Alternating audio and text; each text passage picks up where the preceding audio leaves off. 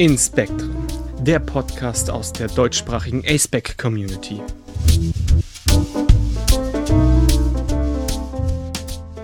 Hey, hier ist Getz. Ich melde mich kurz aus dem Schnitt mit einigen Inhaltshinweisen. Wir sprechen in dieser Folge über das Thema Trauma und Traumafolgestörungen. Und in diesem Zusammenhang sprechen wir auch unter anderem über häusliche Gewalt, selbstverletzendes Verhalten, sexuelle Gewalt, Panikattacken und eben auch die Beschreibung von ähm, verschiedenen Symptomen von ähm, äh, Traumafolgestörungen. Genauere Angaben darüber, wann wir über was sprechen, findest du in den Show Notes und dort findest du auch Notfalladressen, ähm, wo du dich hinwenden kannst, wenn du ähm, merkst, dass dich das äh, psychisch gerade überfordert oder, oder äh, intensive Gefühle auslöst. Und wir möchten dich ermutigen, dass du, während du die Folge hörst, gut zu dir schaust und wenn du merkst, dass es zu viel wird, ähm, die, die, Folge pausierst, ähm, Elemente überspringst oder äh, vielleicht dann einfach die nächste Folge hörst.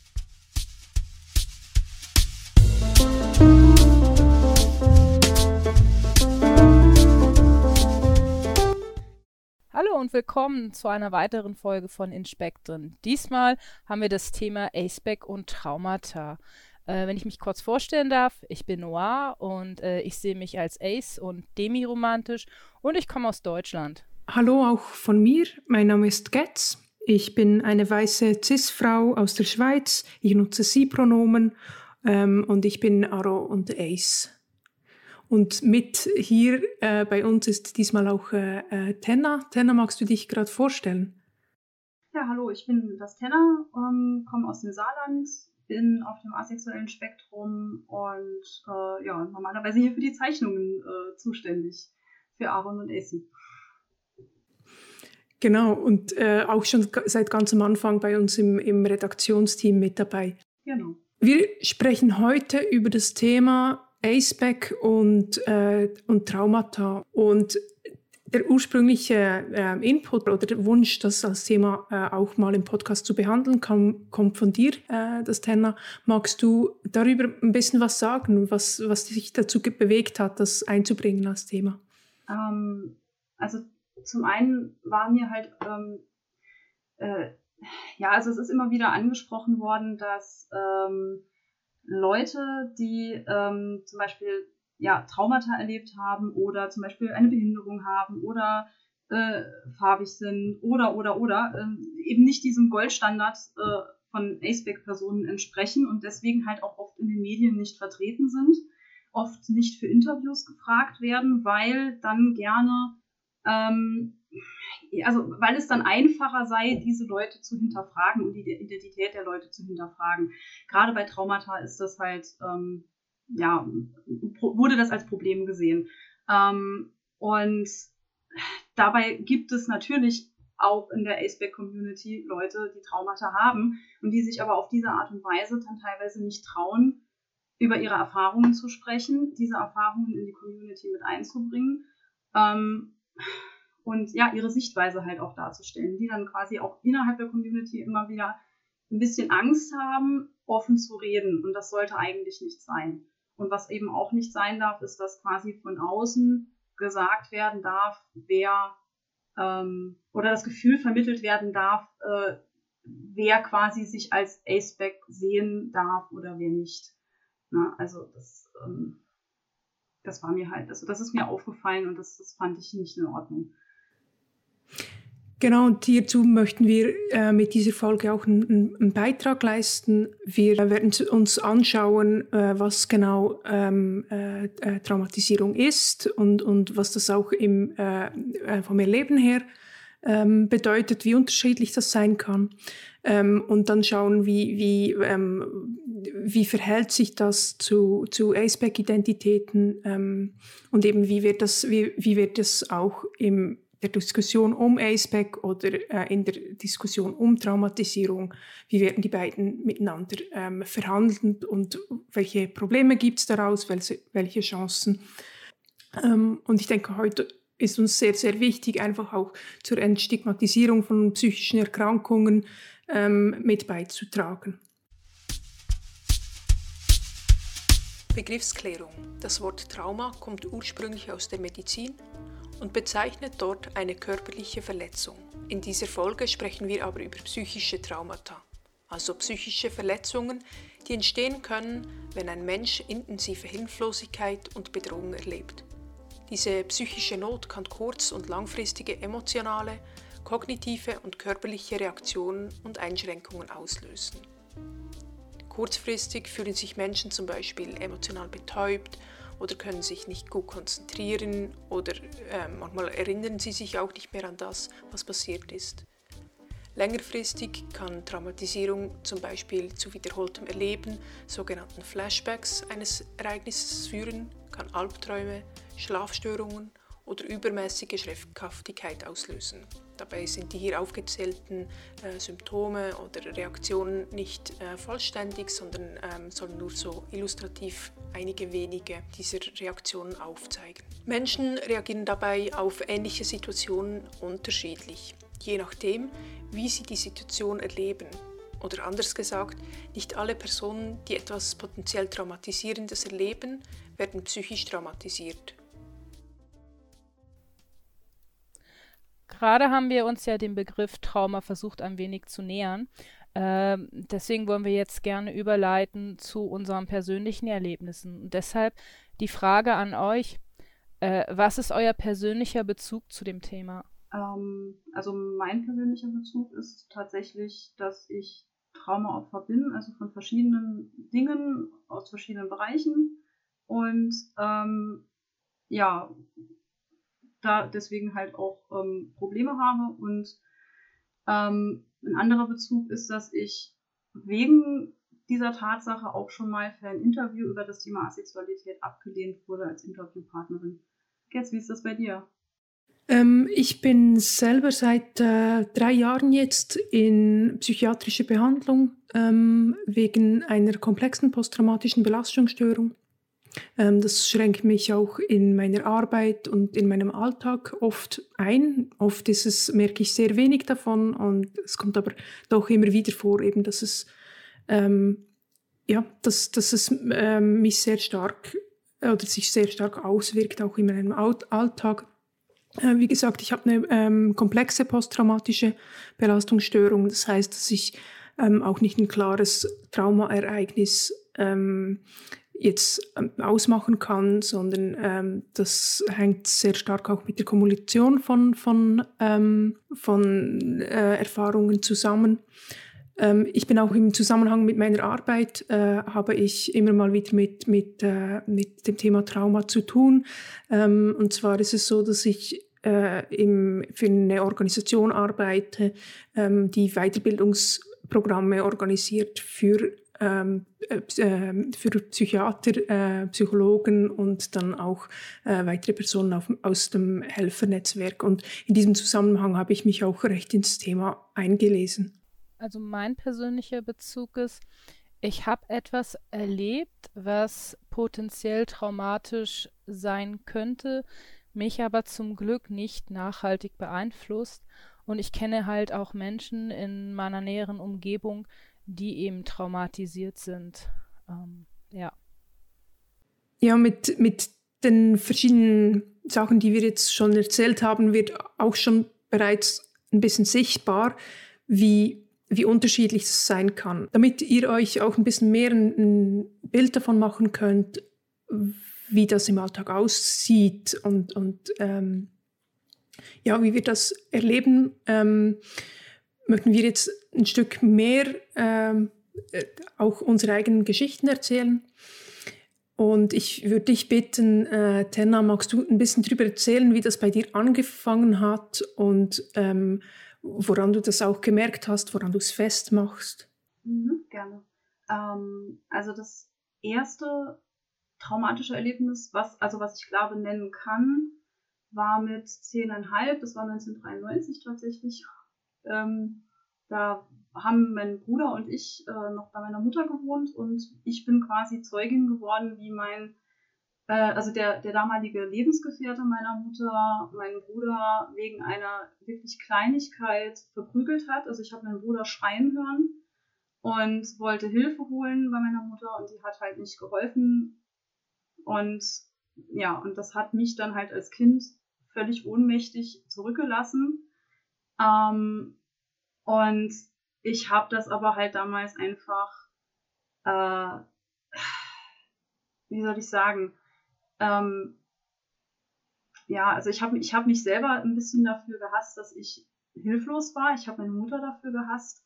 Ähm, und ich habe aber nicht realisiert, dass ich, dass ich halt dadurch, dadurch Probleme entwickelt habe. Also ich habe äh, einige Jahre später mit Selbstverletzung angefangen. Ich habe tatsächlich, ähm, äh, ich habe hochaggressives Verhalten gezeigt. Also bin bei der kleinsten Kleinigkeit ausgeflippt und habe Leute verprügelt und ähm, war insgesamt halt auch sehr aggressiv. Und ja, also das so im Nachhinein weiß ich halt, dass, dass das halt ein nicht verarbeitetes Trauma war. Und ähm, ja, das, da falle ich halt manchmal immer noch hin zurück. Also wenn ich mitbekomme, dass Leute schreien und so, das ist für mich echt unheimlich schwierig.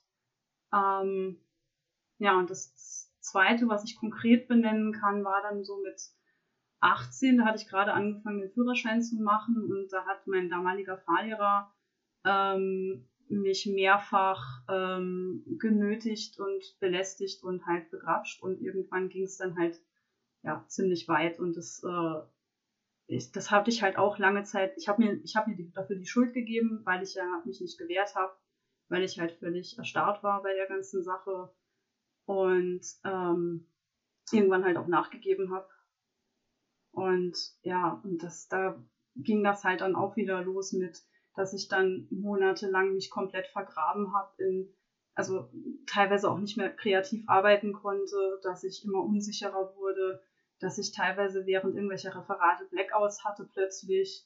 Ähm, aber ich habe das halt auch äh, versucht irgendwie zu vergraben. Und das hat aber auch massiv mein Verhalten gerade männlich gelesenen Personen gegenüber verändert. Also wenn die dann von da an Interesse an mir gezeigt haben, habe ich teilweise für meine Verhältnisse hypersexuelles Verhalten an den Tag gelegt. Also ich habe dann teilweise auch versucht, das in diese Richtung zu forcieren.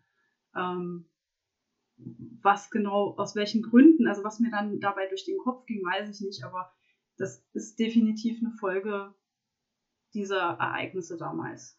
Und ähm, ja, das ist, das habe ich erst vor ein paar Jahren richtig aufgearbeitet und endlich mal aufgehört, mir selber dafür die Schuld zu geben was dann dafür gesorgt hat, dass, ähm, dass ich halt erst seit ein paar Jahren tatsächlich richtige Flashbacks habe und Panikattacken und ja, aber ich lerne langsam damit klarzukommen.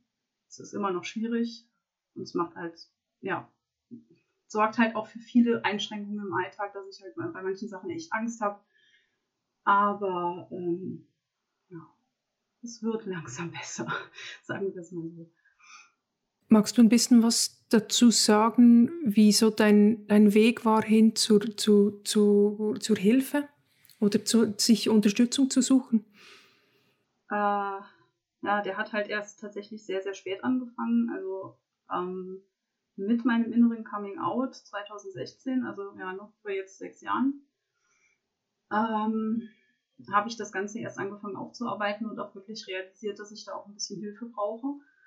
Und ich hatte dann, ich habe A mit Leuten ganz viel drüber geredet, ähm, habe aufgehört, vor dem Thema wegzulaufen. Also habe mich auch manchmal auch gezielt damit konfrontiert mit dem Thema und äh, auch wenn dann in irgendeiner Serie oder so eine Szene kam, die dann mich getriggert hat, also die dann wirklich eine Panikattacke ausgelöst hat, habe ich aber auch gesagt, nee, ich stehe das jetzt durch.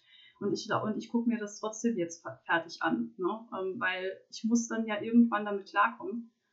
Und ähm, ich habe mir aber auch professionelle Hilfe gesucht. Also zumindest eine Zeit lang, um ähm, auch so ein paar ja, Hilfemöglichkeiten an die Hand zu bekommen. Also so, so Tools, was ich halt machen kann, um im Alltag zum Beispiel mich wieder runterzubringen von einer Panikattacke. Oder wenn ich merke, es kommt eine, ähm, was kann ich dann, wie kann ich gegensteuern oder wie kann ich mich da beruhigen und ähm, ja, aber was, was mir halt unheimlich hilft, ist reden.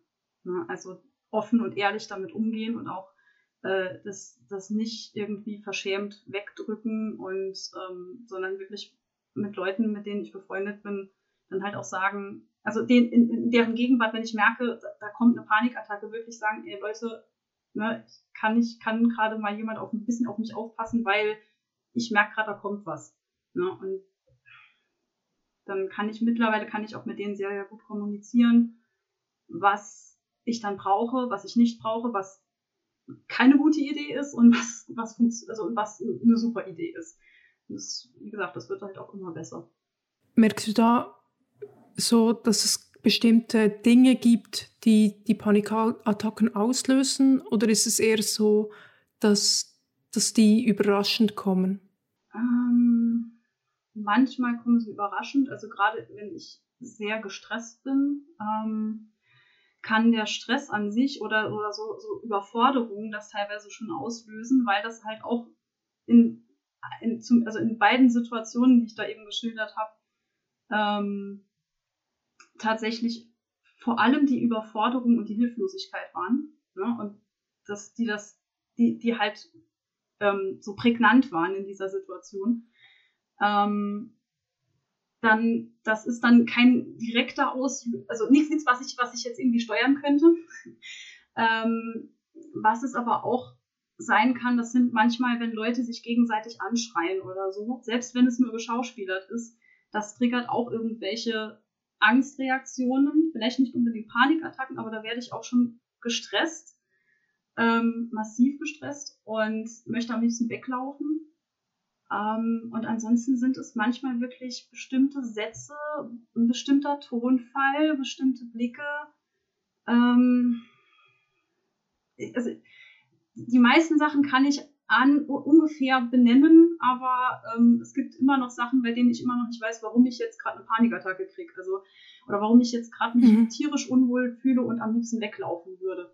Also, ja. ne, das, äh, also ganz krass ist, ist, ist sogar, das, das, das erinnere ich mich sogar an, noch aus der Zeit, wo ich, ähm, wo das mit dem Fahrlehrer noch nicht so lange her war, dass ich jedes Mal, wenn ich ein bestimmtes Autokennzeichen gesehen habe, ähm, dass ich dann, oder die, eine bestimmte Buchstabenkombination im Autokennzeichen, mhm. dass ich dann danach unheimlich schlecht drauf war. Weil das ja. halt das Kürzel von seinem Namen ist und der das in jedem seiner. Autos mhm. drin hatte. Ah, ja. ja. Aber ja. Also manches kann ich halt benennen, manch, also manchmal weiß ich, warum eine Panikattacke kommt oder warum ich mich plötzlich unwohl fühle und manchmal frage ich mich, was ist denn jetzt gerade los? Ne? Das ist unterschiedlich. Gibt es bei dir auch so ähm, körperliche Aspekte noch? Ähm, also äh, ich, ich kenne es von mir vor allem, äh, dass ich oft sehr diffuse Schmerzen habe ähm, oder auch eine sehr hohe Anspannung. Hm. Kennst du sowas oder eher nicht? Ähm, das kenne ich nur, wenn ich tatsächlich schon in der Panikattacke drin bin, dann ja, dass, dass dann so Phantomschmerzen kommen und oder so, also so ganz unterschwellig, aber nee, jetzt so konkret. Also manchmal so ein Kribbeln halt dann halt auch so an den, an den Händen. Das, das kenne ich auch. Also ja, ja aber mm, so konkret außerhalb von einer Panikattacke, nee. Mhm. Mhm. Ich kann ja mal noch ein bisschen von mir erzählen. Ähm, ich hatte das lange nicht auf dem Schirm, ähm, dass das ein Thema sein könnte, das mich irgendwie ähm, betrifft. Ich, ich, äh, ähm, ich habe Angehörige, die, die ähm, äh, auch posttraumatische Belastungsstörungen äh, haben. Ähm, ich habe bei meiner Mutter das immer wieder mal gesehen, ähm, äh, wenn sie so in eine, in eine Panik reinkommt. Ähm, und auch äh, weiß auch, dass da bestimmte Verhaltensweisen oder so, die, die sich auf mich teilweise übertragen haben, irgendwie zum Beispiel ähm, Umgang mit Feuer oder äh, es gibt so ähm, einzelne kleine Sachen, ähm, wo ich weiß, das hat auch damit zu tun, ähm, dass sich um gewisse Ängste, die ähm, bei uns in der Familie ähm, äh, präsent waren, ähm, dass sich um die gewisse soziale Praktiken auch entwickelt haben oder gewisse Rituale ähm, und so. Und gleichzeitig auch, dass da schon sehr, sehr viele ähm, Ressourcen da waren. Also ähm, äh, unsere äh, Familie hat auch eine, eine, Verfolgungsgeschichte und ist nach wie vor sehr, sehr präsent. Ähm, und das ist auch was, was ich eben, also ich, ich, ich war über 20, als ich realisiert habe, wie sehr das auch mit Familiengeschichte ähm, äh, oder wie sehr viel von unserer Familienkultur eben mit dieser Familiengeschichte und mit der Verfolgungsgeschichte zusammenhängt. Ähm, meine eigene Erfahrung so von oder meine ersten Erfahrungen von Traumasymptomen, die ich als, als das dann auch ähm, relativ schnell erkannt habe, waren so vor drei, dreieinhalb Jahren. Ähm, da hatte ich plötzlich so Panikattacken. Ähm, und vielleicht, wenn man das nicht so kennt, ähm, es ist nicht wie eine Angst für mich in der Art und Weise, wie ich sie erlebe, wo ich bei einer Angst würde ich sagen, da weiß ich meistens, auf was das sie, die sich richtet, sondern ähm, ich spüre das eigentlich zuerst mal auf, auf der Körperebene, ohne dass ich da irgendwie ähm, ein, ein, Gefühl oder eine Wahrnehmung von Angst oder Panik habe. Ähm, das fängt damit an, dass ich zum Beispiel äh, das Gefühl habe, ich kann nicht mehr so gut atmen, ähm, die, die Brust wird eng, ähm, vielleicht spüre ich meinen Körper weniger gut ähm, dann ist es so, dass mir oft übel wird oder Sturm, äh, schwindlig. Ähm, und äh, wenn es noch weiter geht, ähm, kriege ich dann ähm, Übelkeit und auch so äh, ähm, äh, ähm, also einen Stuhldrang oder so, dass, dass äh, der sehr, sehr stark wird. Also ich weiß dann, das wusste ich die ersten Male noch nicht, ich muss dann schna schnell schauen, dass ich irgendwo zu einem Badezimmer ähm, äh, auf eine Toilette gehen kann oder ähm, eben mich irgendwie zurückziehen kann. Und ähm, nachdem so eine Panikattacke, die gehen Me meistens bei mir gehen die so nach 15 Minuten gehen die wieder vorüber. Das heißt, unterdessen weiß ich, dass das dass, ähm, dass, das dauert und dann sind sie wieder vorbei. Ähm, ich weiß den Ablauf ungefähr. Ähm, und dann brauche ich aber, wenn ich da durch bin, bin ich komplett müde. Also da muss ich, da, dann habe ich äh, oft mehrere Tage, die ich mich erholen muss. Und es geht dann noch eine ganze Weile, bis ich irgendwie auch wieder meinen Körper spüre oder meine Emotionen spüre. Ähm, also es läuft für mich, läuft's, merke ich, mein Körper hat Panik und das, was ich mental davon mitkriege, ist oft nur ein Bruchteil davon oder es ist, sind nur ähm, ja, so Momente, wo, wo, wo auch ein, ein Gedankenrasen oder so da ist. Ähm, genau, auch sonst, äh, jetzt in der Auseinandersetzung mit dem Thema habe ich eben gemerkt, dass viele von, von diesen ähm, Schmerzen, die ich immer wieder habe und für die ich auch immer mal wieder beim Arzt war, ähm, dass die mit dass die ähm, äh, mit einer Traumasymptomatik ähm, äh, zusammenhängen. Und also eher psychosomatische Schmerzen sind, ähm, die sind manchmal so stark, dass sie mich auch im Alltag äh, so einschränken, dass, dass es schwierig ist, irgendwie dem Bett, aus dem Bett zu kommen oder auch zu arbeiten. Ähm, Genau, und eben ich, also es ging dann so, dass als ich meine ersten Panikattacken haben, äh, hatte, ging ich zum Arzt, weil ich dachte, ich habe irgendwie eine äh, allergische Reaktion oder Asthma oder irgend sowas.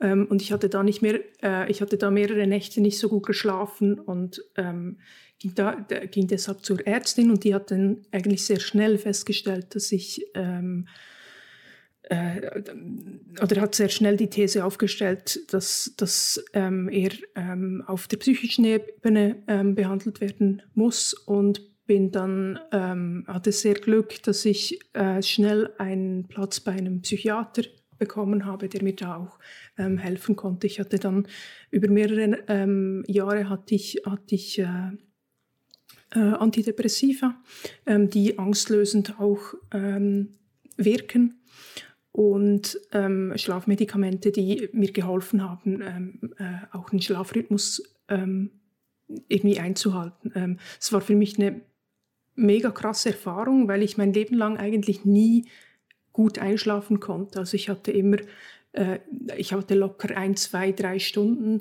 äh, zum Einschlafen und habe ähm, sehr viele Nächte auch verbraucht, wo ich sehr, sehr wenig geschlafen hatte und dann am nächsten Morgen wieder in die Schule gegangen bin. Ähm, und da eben zu merken, ah, ich kann mir mit Medikamenten so beim Einschlafen helfen und kann dann plötzlich schlafen, sowas wie planen und muss nicht nur irgendwie versuchen ähm, oder muss nicht bin nicht dem, diesem nicht schlafen können so ausgeliefert. Ähm, das war das war ähm, sehr sehr wichtig, um auch irgendwie ein Gefühl von Selbstwirksamkeit in Bezug auf das zu entwickeln. Ähm, und eben in der Therapie äh, da habe ich dann auch gemerkt, dass ich schon sehr viele Jahre mit vielen verschiedenen Symptomen ähm, eigentlich zu, zu, zu, tun, hab, äh, zu tun hatte, ähm, schon von, von meiner Jugend an. Und ähm, ja, das, da bin ich nach wie vor dran. Ähm, stark auch, um eben äh, so zum Beispiel so ähm, Erfahrungen, wo ich mich oder wo mir meine Emotionen sehr fremd vorkommen oder wo ich mir selbst sehr fremd vorkomme oder wo mein Körper mir sehr, sehr fremd vorkommt, ähm, die irgendwie zu, zu ähm, mit den Erfahrungen auch ähm, mich auseinanderzusetzen. Und ähm, ich habe jetzt merke auch, dass ich durch die Therapie meine Beziehung zu meinem eigenen Körper und die Art und Weise, wie ich meinen Körper erfahre, dass sich das stark verändert. Und das ist ein sehr interessanter Prozess, so, aber der sicher noch eine Weile geht, bis, bis, äh, ja, bis ich auch, ähm, ja, bis ich ähm, da auch ein Punkt bin, wo ich das mehr im Griff hatte. Also meine letzte Panikattacke ist, ist eine Woche her. Äh, ich habe es diesmal aber geschafft, relativ früh zu reagieren und ähm, so, dass ich dann deutlich weniger ähm, deutlich weniger lang brauchte, um mich zu erholen. Und das sind so kleine Erfolge, die sich dann auch zeigen. Tenna, magst du, äh, äh, Noir, magst du äh, da noch ein bisschen erzählen? Oder ich weiß nicht, äh, vielleicht hat wer von euch auch noch eine Frage gerade dazu. Also ich kann nur sagen, das geht gerade sehr, sehr tief. Also eure beiden Geschichten, das, das nimmt mich wirklich sehr, sehr mit. Also, wow. Ähm, ja, ich kann mal von meinem Erlebnis sprechen. Ähm, ich, also, ich versuche das mal ein bisschen chronologisch zu erzählen, weil ich muss wirklich die Situation selber nehmen, weil hinterher war Gott sei Dank nicht lange etwas bei mir. Also, meine Situation war, dass ich eine akut lebensgefährliche Situation wahrgenommen habe. Und zwar ähm, waren wir zu dritt. Ähm, eine äh, Freundin und eine anleitende Person von uns. Wir standen in einem Praktikumsverhältnis zueinander. Und äh, wir haben den ganzen Tag gearbeitet und äh, waren, also meine Freundin und ich, wir waren sehr, sehr äh, fertig. Und wir haben halt auch nicht mitbekommen, wie sehr fertig und was da noch so alles im Spiel war, äh, die anleitende Person war. Und die Person, ähm, mit der mussten wir noch, uh, das waren, naja, so ungefähr Stunde, anderthalb Stunde äh, Heimfahrt hatten wir noch nachts um eins äh, äh, fertig zu machen, also zu äh, kriegen. Wir sind dann halt alle im Auto eingestiegen. Ähm, ich saß auf dem Beifahrersitz, meine Freundin hinter mir und äh, die anleitende Person, ähm, die saß eben äh, am Steuer. Und die Fahrt fing am Anfang recht normal an. Ähm, die Person ist für meinen Geschmack sowieso schon immer ein bisschen rasant gefahren. Aber äh, ja, ich hatte mich mehr oder weniger dran gewöhnt. Aber äh, nach so 10, 15 Minuten begann hab ich im Augenwinkel zu sehen, dass die Person immer wieder einschlief am Lenker. Und äh, ja, das steigerte sich so nach und nach. Ich, ich habe einfach nur gemerkt, okay, das wird jetzt gefährlich. Ich muss die Person entweder zum Anhalten bringen oder irgendwie wach halten. Zum Anhalten ließ sich die Person nicht bringen. Wir waren auf einer Bundesstraße und es war recht stark befahren für nachts um eins und der Gegenverkehr jedenfalls. Und die rutschte immer wieder rüber mit dem Auto in den Gegenverkehr. Und ich weiß nicht, ich fing einfach irgendwann an, nur noch zu funktionieren. Ich habe gar nicht mehr gedacht. Ich habe die Person halt wach gehalten irgendwie und äh, ich musste ihr irgendwie beibringen, wenn die Ampeln rot sind. Das hat sie nicht mehr gemerkt. Irgendwann konnte sie dem Navi nicht mehr folgen. Zum Glück habe ich einen verdammt guten Orientierungssinn und konnte äh, sie irgendwie auf den Weg leiten. Ich habe sie ja teilweise zum Schluss musste ich ihr Befehle entgegenbrüllen, weil die Person eigentlich mehr geschlafen hat als wach war, aber trotzdem nicht zum Anhalten zu bewegen war. Und ähm, ja, äh, als wir die Situation geschafft haben, dann ging es eigentlich bei mir los, weil ähm, als wir dann aus dem Auto ausgestiegen sind, äh, ungefähr anderthalb Stunden Fahrt, äh, da habe ich dann nur noch gemerkt, okay, jetzt kommen mir meine Gefühle entgegen. Und es war dann wie so eine Schallmauer, äh, die auf mich einbrach und danach ging gar nichts mehr. Da wurde mir dann erstmal bewusst, Moment mal, ihr werdet bald draufgegangen. Das war total gefährlich äh, und ich merke jetzt gerade jetzt, wie mich das mitnimmt, das zu erzählen. Hätte ich nicht gedacht, dass das ist jetzt, oh, vier Jahre her. Oh, Moment. Äh, ja, gut. Ähm, ja, dann war eben das Problem, wir sind aus diesem Verhältnis erst nicht rausgekommen, aus diesem Praktikumsverhältnis und mussten das halt noch äh, durchstehen. Und ähm, dadurch, dass ich mich halt auf der Situation nicht befreien konnte, hat mich das halt äh, doch ganz schön mitgenommen. Und ich habe dann äh, einen sogenannten Hörsturz etwa eine Woche nach dem Ereignis bekommen. Ähm, ich habe halt es war ganz, war ganz ulkig. Ich, also hören ist für mich verdammt wichtig, teilweise wichtiger als sehen.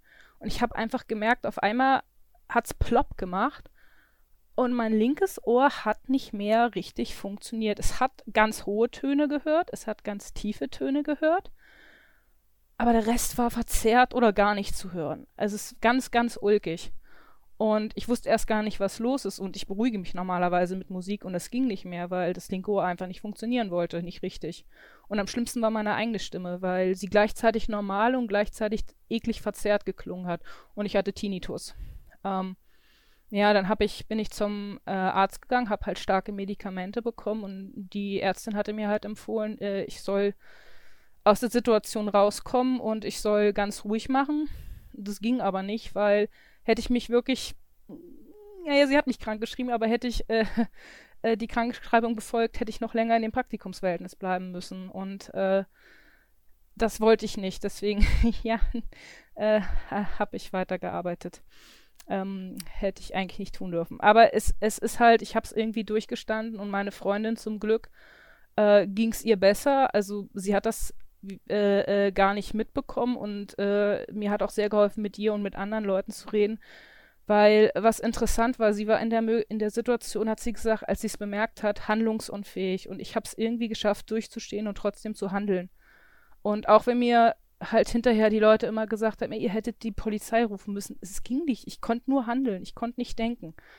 Und ähm, ja, aber nachdem wir dann äh, dieses Praktikum beenden konnten und äh, dann uns Gott sei Dank von dieser Person abwenden konnten, wurde es halt immer besser. Und eine gute Sache habe ich an der Situation mitgenommen. Ich habe gemerkt, wie sehr ich am Leben hänge, wie wichtig mir das ist. Und ja, im Grunde geht es mir gut. Also manchmal zucke ich noch äh, im Auto ein bisschen zusammen, wenn einer ein bisschen äh, rasanter fährt. Aber äh, das äh, wissen meine äh, befreundeten Menschen eigentlich und fahren dann, wenn ich drin sitze, ein bisschen netter. Äh, aber ansonsten ähm, geht es mir gut und ich habe jetzt keine wirklichen also ich habe keine Panikattacken oder sowas. Also ich spüre da in den Situationen äh, eigentlich nichts. Außer einmal ist es mir passiert, dass ich der Person noch begegnet bin. Also diese Person ist für mich irgendwie zu so einer Art Abgrund geworden. Ich muss mich von der fernhalten. Die tut mir nicht gut. Ähm, und da habe ich richtig Abneigung. Also, ne, da, da will ich weg, mit der will ich nicht reden. Äh, aber ansonsten geht's mir äh, gut. Ja. Hm. Bei mir ist so eine Schwierigkeit, eben du hast jetzt gesagt, eben bei dir sind es relativ klare Dinge, die du dann auch vermeiden kannst, oder? Ähm, bei mir ist es oft sehr diffus, also ähm, eben Pan Panikattacken Attacken kommen und ich weiß nicht, wann das die kommen oder warum das die kommen. Äh, also ich merke unterdessen eben zum Beispiel ähm, so einkaufen gehen ist für mich manchmal was, was, was, was das auslösen kann oder so große Menschenmengen. aber es sind viele so Sachen, wo ich merke, es ist für mich gar nicht, ähm, ich kann gar nicht ausweichen. Äh, ich muss irgendwie einen Umgang damit finden, weil, ähm, weil wie ausweichen nicht, ja, wenn ich das machen würde, dann wäre ich nicht wirklich äh, weder lebens- noch äh, mhm. arbeitsfähig. Ja. Vielleicht ist es bei mir auch wirklich ein Glück, dass ich einfach der Person nicht begegnen muss und bei dir auch nie wieder in ein Auto steigen ja. werde. Ja. Definitiv. Mhm. Ähm, ja. Aber das ist schon, also ich finde es ne, auch eine mega heftige Geschichte. So. Ja, aber es war wirklich hinterher. Ich habe in der Situation, es war wirklich in dem Moment, wo ich begriffen habe, das hier könnte unser Ende sein, ist wie so ein Überlebensmodus angesprungen. Äh, ich ich habe in dem Moment nur funktioniert. Also, ich kann das echt nicht erklären. Und hinterher, wie gesagt, dieses, dieser Aufprall, ich hatte das Gefühl, da kam dann mein Ich, also meine Empfindungen mir entgegen und äh, haben mich dann volle Wucht erwischt und dann ging es eigentlich erst los. Also die Nacht habe ich auch nicht geschlafen. Also äh, ich, ich hätte da eigentlich meinen besten Kumpel anrufen sollen und das, das, hat er mir hinterher auch übel genommen, weil der hätte uns sofort geholt. Ähm, ja, aber ich musste irgendwie mit mir erstmal klarkommen in dem Moment. Wie war das bei euch? Also jetzt, du hast so ein bisschen gesagt, du hast in dem Moment nur noch funktioniert. Ich, ich höre das auch ein bisschen so, dass, dass du da vielleicht auch Emotionen gar nicht so wahrgenommen hast und dass die aber nachher relativ rasch auch gekommen sind. Ich, also ich glaube in meinem Fall, äh, das ist vielleicht so eine Art Dissoziation gewesen in dem Moment, die einfach, ich glaube, die war wichtig, weil sonst hätte ich nicht funktionieren können ähm, die einfach alles, was ich gerade nicht brauchen kann, abgestoßen hat. Mir kommt, kam die Zeit auch länger als anderthalb Stunden vor. Ich habe das Gefühl, ich habe jede Sekunde als drei Minuten wahrgenommen. Ich weiß nicht, so, so klar habe ich in meinem Leben davor und danach nie wahrgenommen. Ich kann das echt nicht erklären. Das war richtig kristallklar. Also äh, die Wahrnehmung, jedes Geräusch, jeder Geruch. Ich bin normalerweise ein Mensch, der sehr viel selektiert, aber da war wie alles offen. Also ich weiß nicht, also das, ich glaube, das war wirklich so eine Art Überlebensmodus, anders kann ich es mir mhm. nicht erklären. Mhm. Ja. Nachdem wir jetzt alle von unseren Erfahrungen berichtet haben, ähm, bleibt natürlich die Frage, ähm, die Traumatisierung und die Aceback-Identität, ähm, wie hängen die zusammen? Hat das was miteinander zu tun? Gibt es da was im Bereich der Intersektionalität? Also für mich war es so, dass ich das innere Coming-out hatte ich schon bevor ich, ähm, bevor sich äh, diese äh, posttraumatische Belastungsstörung bei mir gezeigt hat. Und ich merke, dass es für, ich merke, ich habe gemerkt, dass das für mich im, dann im Prozess äh, Hilfe anzunehmen auch eine Schwierigkeit ähm, war, weil ich ähm, oder auch überhaupt die Diagnose ähm, äh, äh einer äh, äh, posttraumatischen Belastungsstörung anzunehmen, weil für mich das so, weil ich oft damit konfrontiert war davor, dass, dass, ähm, dass Asexualität mit, mit Traumatisierung ähm, in einen Topf geworfen wird. Und da kam wie die Frage auf, für mich dann auch, ja, bin ich denn, bin ich denn deswegen asexuell oder ähm, habe ich vielleicht auch ähm, äh, eine Form sexueller, ähm, äh, sexueller Gewalt auch ähm, erlebt, an die ich mich nicht erinnern kann. Und da eben gerade auch in, in, in der Interaktion dann mit, mit, äh, mit Therapeuten. Und ich hatte aber eben, wie gesagt, ich hatte unglaublich Glück bei den Therapeuten, bei denen ich gelandet bin. Ähm, die, ich habe das sehr schnell auch kommuniziert, dass ich asexuell und aromantisch bin ähm, und habe da ein bisschen auch informiert äh, drüber und das wurde sehr klar akzeptiert. Ähm, es war dann also ich konnte auch formulieren und ich will nicht herausfinden, was die Ursache meiner Asexualität oder meiner Aromantik ist, weil ich finde, das ist Teil meiner Identität und das ist für mich tabu, ähm, da, dass da jemand irgendeine Erklärung dafür sucht. sucht. Und das wurde, wurde ähm, in dem Zusammenhang akzeptiert und hat mich dann auch sehr unterstützt darin. Und gleichwohl eben habe ich gemerkt, dass die Diagnose von der Traumatisierung durchaus bei mir Zweifel an meiner Aceback-Identität äh, ausgelöst hat. Ähm, ich, wir haben unterdessen eben in der Therapie relativ viel auch ähm, äh, so Aufarbeitung von, von ähm, eigenen ähm, Erlebnissen in meiner eigenen Vergangenheit ähm, äh, gemacht und ähm, da habe ich aber heute eine relativ hohe Gewissheit, dass, dass, dass da bei mir jetzt nicht ähm, äh, sexuelle äh, Gewalt dahinter ähm, war.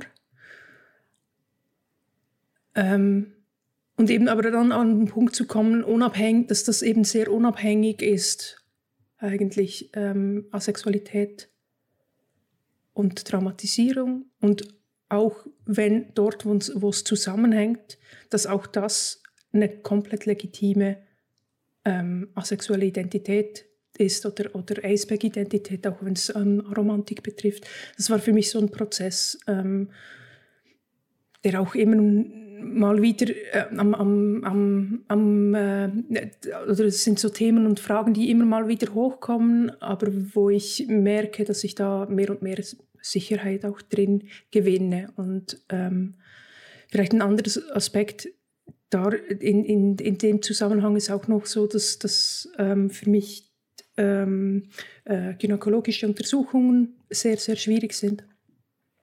Ähm, und da dann das auch zu kommunizieren und äh, da habe ich bei meiner Hausärztin, die vergisst, also ich habe das der auch ähm, äh, gesagt, dass ich äh, asexuell bin und auch aromantisch und die vergisst das aber immer wieder und fragt da immer wieder nach und das merke ich, das ist für mich immer wieder schwierig. Es ist immer wieder schwierig. Und in, also ich habe auch in anderen Kontexten eben merke ich, dass mir dann Menschen, die wissen, dass ich eine Traumatisierung oder dass ich eine äh, posttraumatische Belastungsstörung habe, nicht glauben, dass ich nicht eine sexuelle ähm, äh, äh, Traumatisierung erlebt habe oder dass sie mir nicht glauben, dass ich, dass ich asexuell bin. Ähm, das sind so Punkte, wo ich merke, dass es, dass es so ein, ein Zusammenkommen gibt. Ja. Wie ist das bei dir, Dana? Also ähm, für mich war eigentlich von Anfang an klar, dass äh, die ganzen Traumata, die ich habe, ähm, also auch die, die ich jetzt nicht erwähnt habe, weil die jetzt nicht spezielle Ereignisse waren, ähm, dass die gar nichts mit meiner Aspect-Identität zu tun haben. Also das, weil ähm, das einfach, wie soll ich sagen, äh, es, es, ich weiß nicht, ich habe von Anfang an irgendwie direkt klar gewusst, okay, das ist ein Ereignis, das ist halt passiert und das hat bei mir bestimmte Verhaltensweisen ausgelöst und ähm, beziehungsweise bestimmte Reaktionen ausgelöst und Schäden angerichtet, aber das andere ist meine Identität. So und ähm, es hat mir aber tatsächlich, also gerade die Sache mit dem Fahrlehrer und die daraus folgenden Probleme und auch der Umstand, dass ich halt in einer Familie groß geworden bin, wo Teile der Familie ähm, so ein gewisses Problem damit hatten, wenn jüngere Familienmitglieder Grenzen gesetzt haben und eigene Wünsche und Bedürfnisse hatten und so Nein ein ganz böses Wort war. Ähm, das hat so ein bisschen meine, ähm, meine Selbstfindung auf dem A-Spec ein bisschen verzögert und erschwert, abgesehen davon, dass halt die Begriffe mir damals noch nicht zur Verfügung standen, als ich 18 war.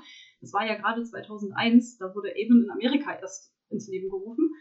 Ähm, ja, also ich hatte tatsächlich, wenn ich damals die Worte dafür gehabt hätte, hätte ich damals schon gesagt, ich wäre Aceback. Ähm, oder ich, also ich wäre auf dem asexuellen Spektrum, weil ich das mit zwölf schon geahnt habe. Aber das Ganze hat halt mein Verhalten so weit Richtung ähm, ja, äh, hypersexuelles Verhalten halt verändert oder halt auch da Schäden, entsprechende Schäden angerichtet, dass ich dann das lange verdrängt habe. Und, und, und als ich dann gemerkt habe, so, oh Moment, ja, ähm, das, die, diese, also irgendwas stimmt in Beziehungen nicht, habe ich dann, habe ich dann erst rausgefunden, dass ich, dass ich asexuell bin und habe dann halt kurz überlegt, so, ah, also dabei auch rausgefunden, ah ja, hm, das damals war ja auch ein Äh, das, das kam ja auch noch dazu, aber eben für mich persönlich hängt das nicht zusammen, weil ich ich dadurch halt auch in Beziehungen, also das hat das hat in Beziehungen eigentlich keine Probleme ausgelöst. So und ähm, aber es gibt halt Leute von außen, die dann mir verkaufen wollten oder weismachen wollten, dass man ja nicht wissen könne, ob meine Aceback-Identität ne, daher kommen würde. Also unter anderem eine Journalistin, die dann meinte, äh, ja, nee, also ähm, wenn ihnen ja ein Trauma passiert ist, ein sexuelles, dann wissen wir ja nicht, wie sich ihre Identität weiterentwickelt hätte äh, oder normalerweise entwickelt hätte. Und ähm, habe ich dann, naja. Ja, und, und dann wirst du nicht als, als, als wie nicht genug asexuell oder was auch immer, dann ja.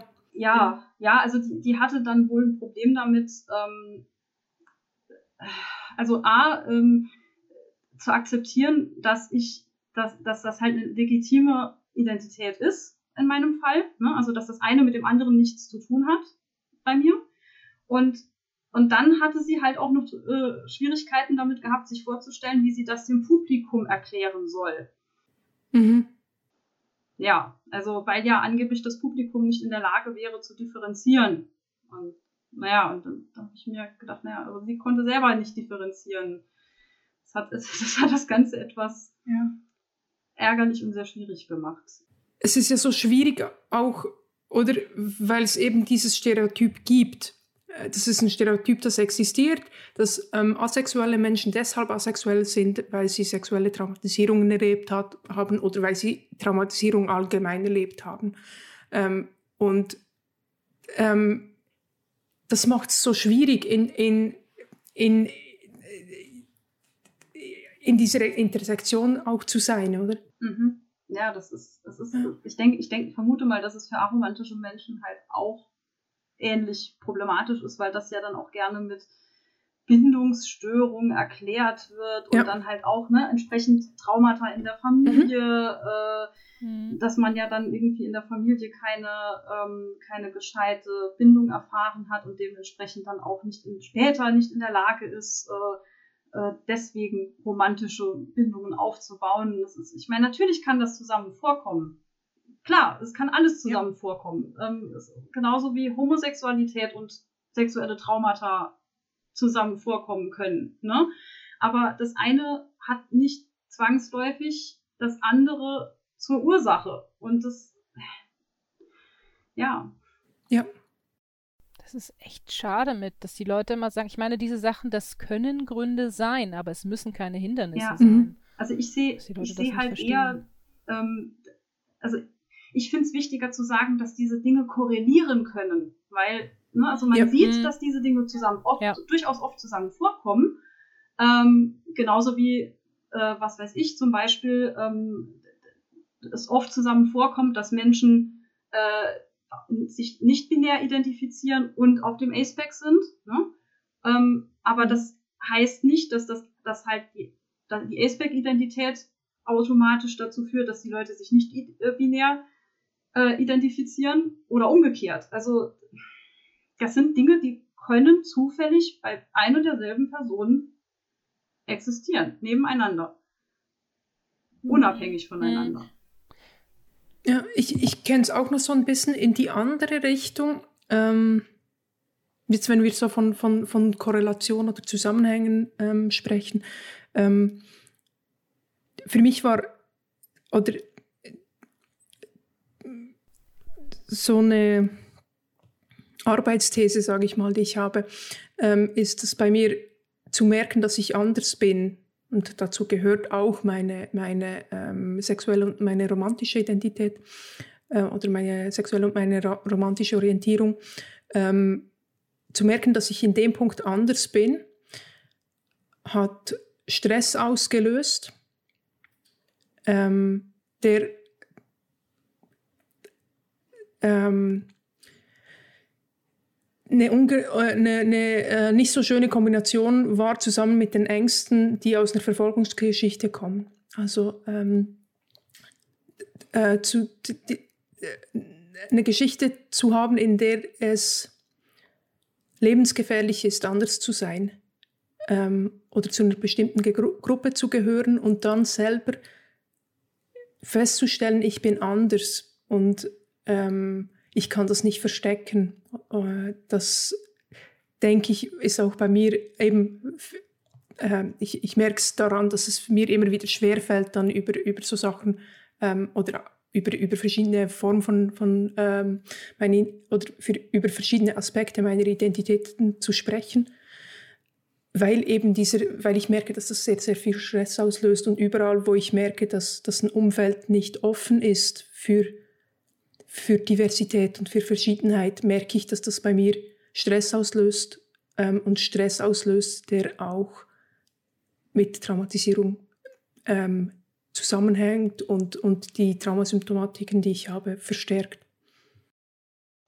Ich überlege gerade, wo du das gesagt hast, ähm, ob es nicht sogar sein kann, dass manche Menschen mit Symptomen von posttraumatischen Belastungsstörungen, die ähm, aber, son aber kein, kein konkretes Ereignis zum Beispiel benennen können, das vielleicht auch einfach nur in Anführungszeichen deswegen haben, weil sie Minderheitenstress erleben. Also dass der Minderheitenstress genau, das, ja quasi sich langfristig wie eine posttraumatische Belastungsstörung aus, ähm, ja. äh, auswirkt. Ja, also es ist, gibt ja dieses äh, Minderheitenstressmodell, das wurde ähm, entwickelt. Ähm, ursprünglich also kam das aus einer aus Forsch Beforschung von, ähm, ich glaube, homosexuellen äh, Männern ähm, und, und Stressoren in dem Zusammenhang.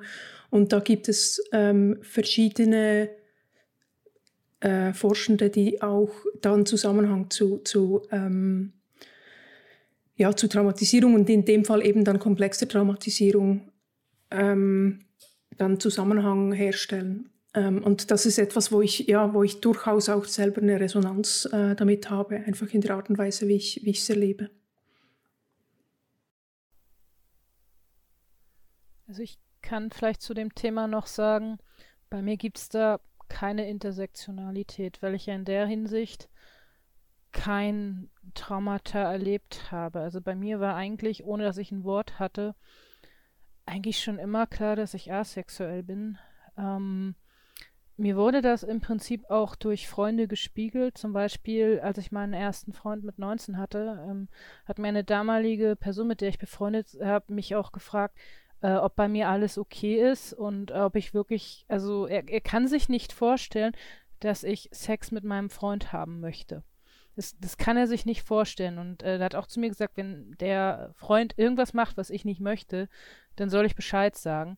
Ähm, aber ich, die Person hat nichts gegen meinen Willen gemacht. Also die ist super gewesen, mein erster Freund und auch, also alle Menschen, mit denen ich zusammen war, sind super.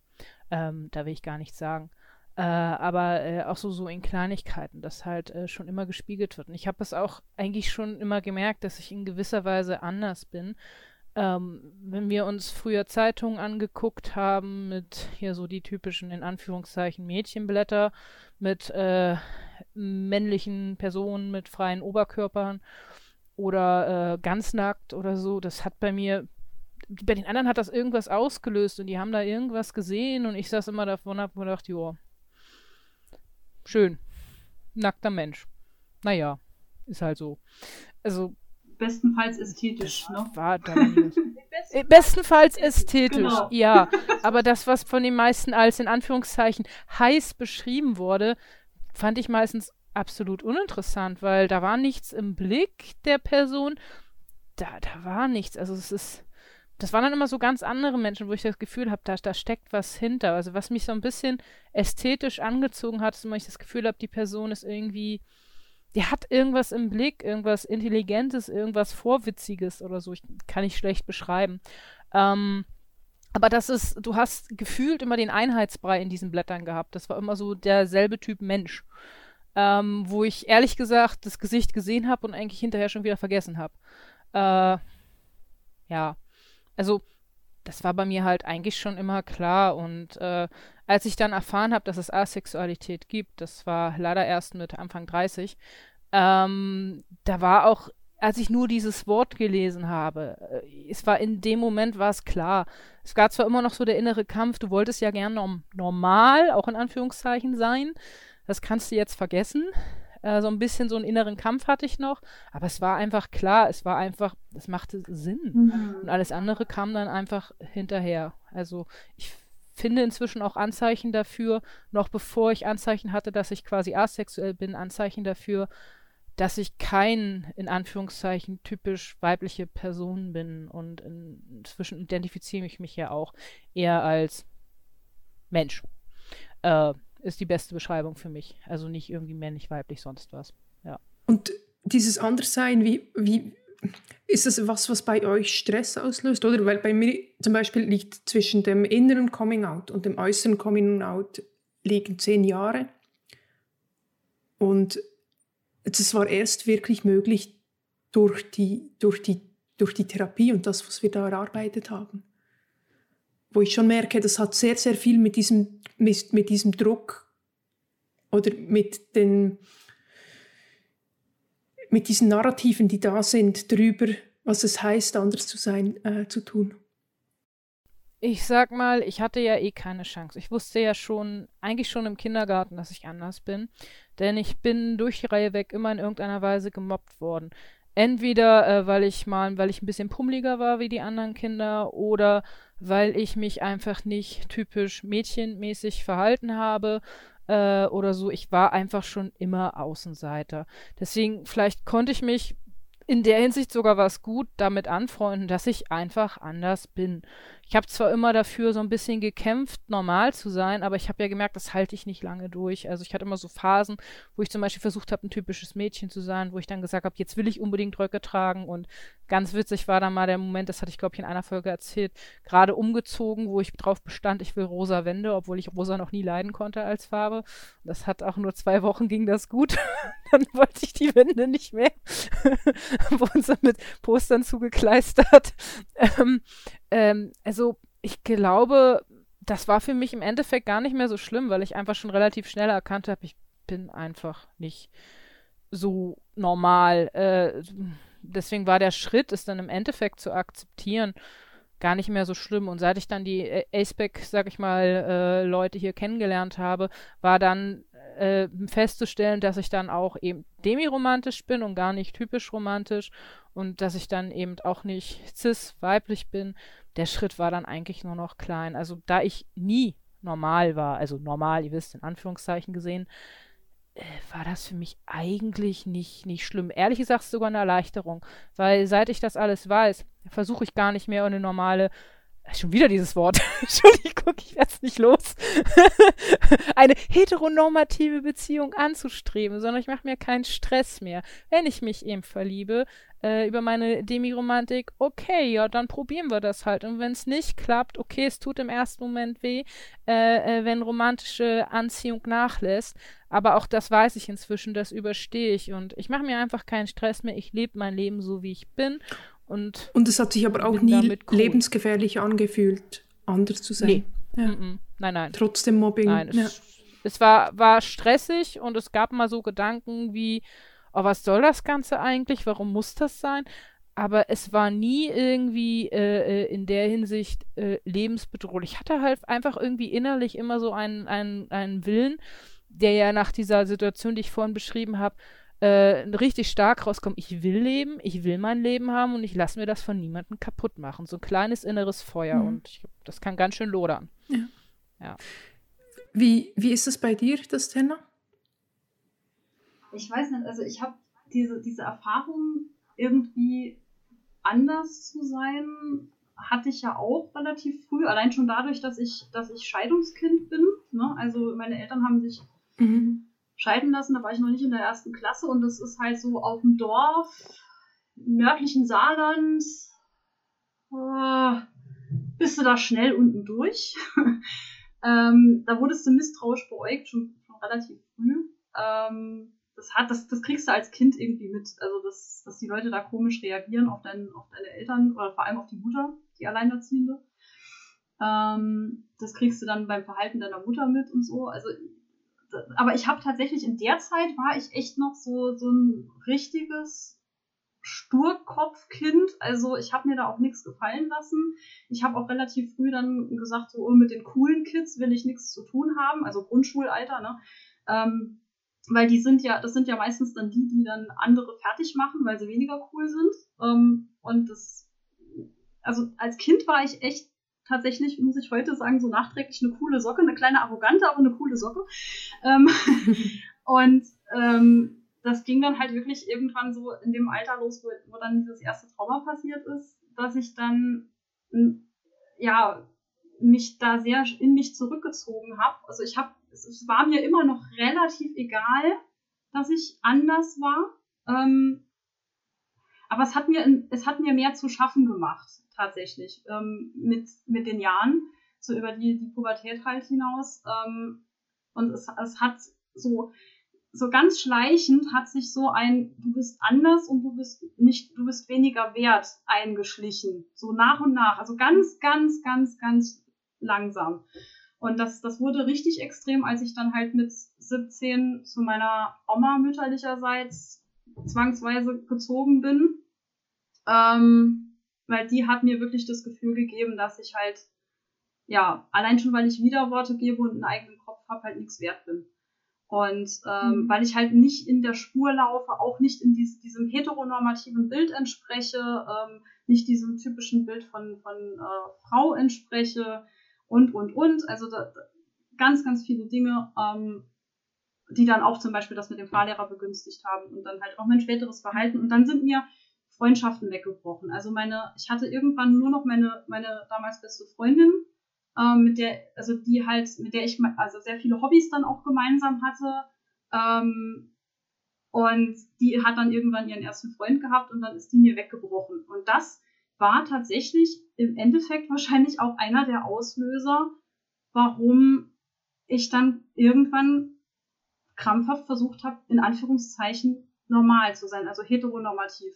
Ne? Also ich wurde ja eh als hetero, als hetero gelesen, ähm, weil ja, ne, ich hatte ja anscheinend, ich hatte ja keine Freundin, ähm, also ne, und Kerle waren an mir interessiert, also musste ich ja hetero sein. Und dann habe ich gedacht, gut, dann spielen wir das Ganze mal. Und das, ja, und dann fing dann an, dass ich mich mit Anfang 20, also mit, ja, mit 19, 20 angefangen habe, richtig zu verbiegen. Ähm, mhm. Also ich habe, bis ich 33 war, ähm, 14 Jahre lang heterosexuell gespielt. Und das, ja. ähm, also, und das hat, ja, natürlich hat das Stress verursacht. Ich wusste zwar instinktiv, ich bin's nicht, ich mach's falsch, aber eben dieses Wissen, ich mache es falsch und ich kann es nicht und andere kriegen das besser auf die Reihe und ähm, ne, das hat, das hat dann dieses, diesen Stress noch erhöht. Also das, ja, ja also das Anderssein war Stressfaktor pur. Ab dem Moment. Ja. Und das, äh, oder was heißt ab dem Moment? Also im Laufe der Zeit wurde das immer stressiger. Und mittlerweile ist es aber halt auch so, ich merke immer noch, dass wenn ich in eine Gruppe reinkomme, ähm, dass ich dann immer so ein bisschen das Gefühl habe, am Rand zu stehen, nicht so ganz dazu mhm. zu gehören, aber es verursacht mal mehr, mal weniger Stress. Weil also, je mehr ich mich in der Gruppe wohlfühle an sich, desto weniger Stress macht es mir. Aber ich lerne das noch. ja. Wir haben es ja eben schon so ein bisschen anklingen lassen, äh, aber jetzt würde ich gerne nochmal direkt darauf eingehen. Und zwar ist die Frage, was, was hilft mir, beziehungsweise was hilft uns oder was ist der Weg zur Hilfe? Ich habe schon mehrfach von, von äh, äh Psychotherapie äh, gesprochen. Das ist was, was mir wirklich sehr, sehr ähm, hilft. Dann sind es ganz viele so innere Prozesse, ähm, die, wo ich merke eben, ähm, lernen, Geduld mit mir zu haben, lernen zu verstehen und zu akzeptieren, ähm, dass, dass das, was ich leisten kann, Grenzen hat und dass diese Grenzen anders sind als bei anderen Menschen. Ähm, was mir sehr hilft auch ist, ähm, gerade in, ähm, in Räumen zu sein, wo ich wo mir signalisiert wird, dass es okay ist, dass ich mich rausnehme, wenn es nicht geht, dass ich auch mal, eben wenn ich äh, Panikattacken hatte, dass ich dann mal nicht an eine Sitzung, an eine Sitzung kommen kann. Und das auch irgendwie als eine, ein Stück weit als eine, wie eine Krankheit ähm, anfangen anzunehmen. Also dass, dass ich dann eben wirklich drei Tage nicht Äh, arbeitsfähig bin und nicht meine oder nicht mir dann ständig vorwerfe, dass ich irgendwie schwach bin oder äh, ja und eben da äh, Menschen um mich herum zu haben, die ähm, ja die dafür auch Verständnis haben. Und da hatte ich echt Glück in meinem Umfeld und schätze auch sehr, wie das ähm, im in, in, in Spektren Redaktionsteam gehandhabt wird. Und auch viele der, der ähm, der, ich sag mal, Regeln zur Kommunikation, die auf dem Aspect German äh, Server äh, drin sind, merke ich, dass mir die helfen. Also zum Beispiel, ähm, dass es Inhaltswarnungen gibt für bestimmte Inhalte und ähm, dass man dann zuerst wie aktiv auf was klicken muss, damit man ähm, äh, Texte zu einem bestimmten Thema sieht. Ähm, dass es nach Channels organisiert ist und ich mich und ich selber wählen kann, mit welchen Themen ich mich ähm, auseinandersetzen will ja, dann äh, für mich war auch ähm, sehr wichtig jetzt eher so ähm, äh, körperbezogene Formen von, von äh, Traumatherapie. Ähm, das, das ist was, was, was äh, für mich sehr hilfreich war. Ähm, und ich merke auch immer wieder eben der, ähm, der Austausch mit anderen Menschen, die ähnliche Erfahrungen machen, dass mir das, dass mir das echt hilft. Ähm, e, einfach auch, um, um besser zu verstehen und, und auch von den, von den ähm, von, vom, von den Prozessen anderer Menschen und von den Learnings, die andere Menschen machen, auch selbst zu lernen und was für mich mitzunehmen. Wie ist das bei dir, Terna? Um, ähm, also auch dieses, was, was du erwähnt hast mit ähm, äh, also ein Umfeld haben, in dem man sich wohlfühlt, in dem man sich sicher fühlt, wo man halt auch weiß, okay, man kann sich dann zurücknehmen oder ne, und es wird dann halt nicht nachgehakt oder, oder hinterfragt, das ist auch was, was mir sehr hilft. Ähm, was äh, auch geholfen hat, war mich dann halt auch emotional zu öffnen und ähm, mich selber, meine Emotionen und, und auch ähm, ähm, das, was ich früher als Schwäche bezeichnet hätte, ähm, auch mehr zu akzeptieren und auch zu akzeptieren, dass ich Ruhepausen brauche und dass ähm, und dass das auch keine Schwächen sind, sondern dass das einfach eine ganz normale Reaktion auf bestimmte Dinge ist. Ähm, ja, äh, das Reden mit Leuten hat mir geholfen, auch die Selbstkonfrontation. Also wie gesagt, ich habe ja dann mhm. teilweise auch gezielt mich mit Inhalten auseinandergesetzt. Das muss man nicht machen. Also das es gibt Leute, die können das nicht und das ist auch vollkommen in Ordnung. Aber ich bin da wirklich mit quasi mit dem Kopf durch die Wand und das, das hat tatsächlich geholfen, weil ich dadurch auch ähm, weniger stark dann auf bestimmte Trigger reagiere. Also ich habe mich da quasi ein bisschen abgestumpft. Ähm, und ja, ähm, auch hilft, also was ich, was ich mittlerweile auch versuche, ist ähm, so Dinge, die ich mir antrainiert habe in der Zeit, in der ich mich verstellt habe, äh, wieder abzutrainieren. Ähm, und da habe ich halt auch Leute, die mir dabei helfen. Also ähm, ich baue mir quasi gerade so eine Art Kuschelharem auf. und ähm, genau, das da kann, also ich kann da, kann ja mittlerweile halt viel besser kommunizieren, was okay ist, was nicht. Und ich habe, ich weiß halt auch viel besser mittlerweile, dass ich das darf und dass das okay ist und dass, dass meine Grenzen genauso respektiert werden müssen und dass ich halt, dass die auch okay sind.